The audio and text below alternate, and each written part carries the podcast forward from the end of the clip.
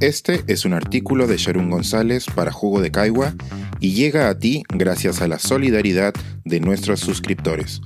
Si aún no estás suscrito, puedes hacerlo en www.jugodecaigua.pe. Reflexiones al final de la juventud.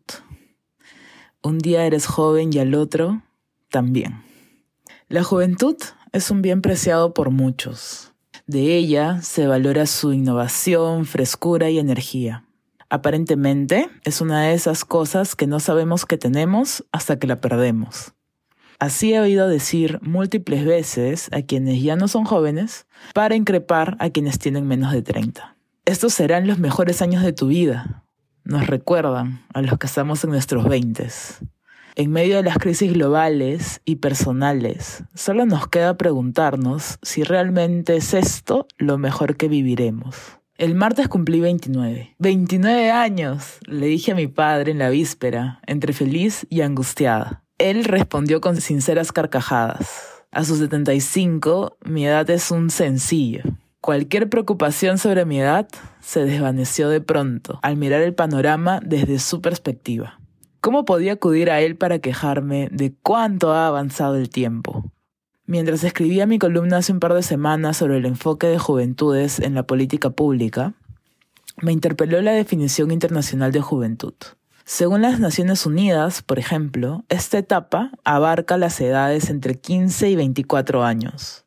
Aunque para fines estadísticos globales dejé de ser contada como joven hace un par de años, en el Perú continúo siéndolo. Nuestro país considera jóvenes aquellas y aquellos en el rango etario de 15 a 29 años. Es decir, no hay una definición uniforme en el mundo sobre la juventud. Su relevancia en el cotidiano se basa, sobre todo, en los procesos que envuelve y en lo que simboliza más que en los años cuantificables. Los límites entre las etapas de la vida pueden ser difusos. Lo que sí queda más claro cuando vemos la figura completa es que esas etapas existen y se involucran diversos modos de pensar, sentir y actuar. Los cambios entre cada etapa se dan de forma progresiva, no de un día para otro. Dejar atrás, formalmente, la categoría de joven me parece que marca más el inicio de un proceso nuevo que la separación estricta entre etapas. O tal vez estoy siendo muy optimista y hoy sí sea radicalmente diferente al año pasado. Suelo pensar más en por qué este es un tema. En el proceso de crecer, el significado de mi edad ha derivado más de factores externos que internos. La primera vez que noté las potenciales desventajas de la edad tenía 21 años. Estaba en la puerta de un museo y el tarifario indicaba que las personas menores de 26 podían ingresar gratis. En ese momento, aunque estaba lejos de esa edad, pensaba en los límites impuestos por tener determinados años. ¿Sería que a los 27 y un día ya tendría más dinero y por lo tanto más posibilidades de pagar mi propia entrada al Louvre? El binomio joven-vieja, que comienza a abordarme, tiene también estrecha relación con la construcción del género. Existe la creencia de que las mujeres no deben revelar su edad.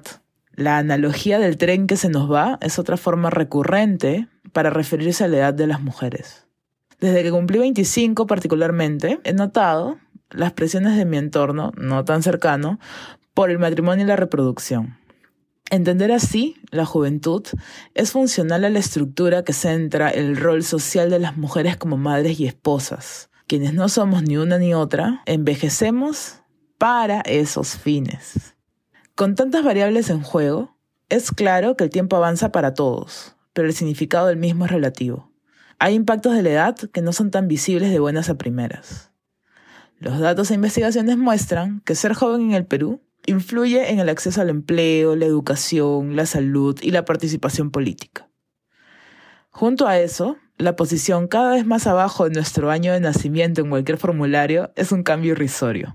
Está allí para recordarnos de vez en cuando que el tiempo no se detiene ni por amor ni por dinero, como canta Rubén Blades. Este es un artículo de Sharon González para Jugo de Caigua y llega a ti gracias a la solidaridad de nuestros suscriptores. Si aún no estás suscrito, puedes hacerlo en www.jugodecaigua.pe.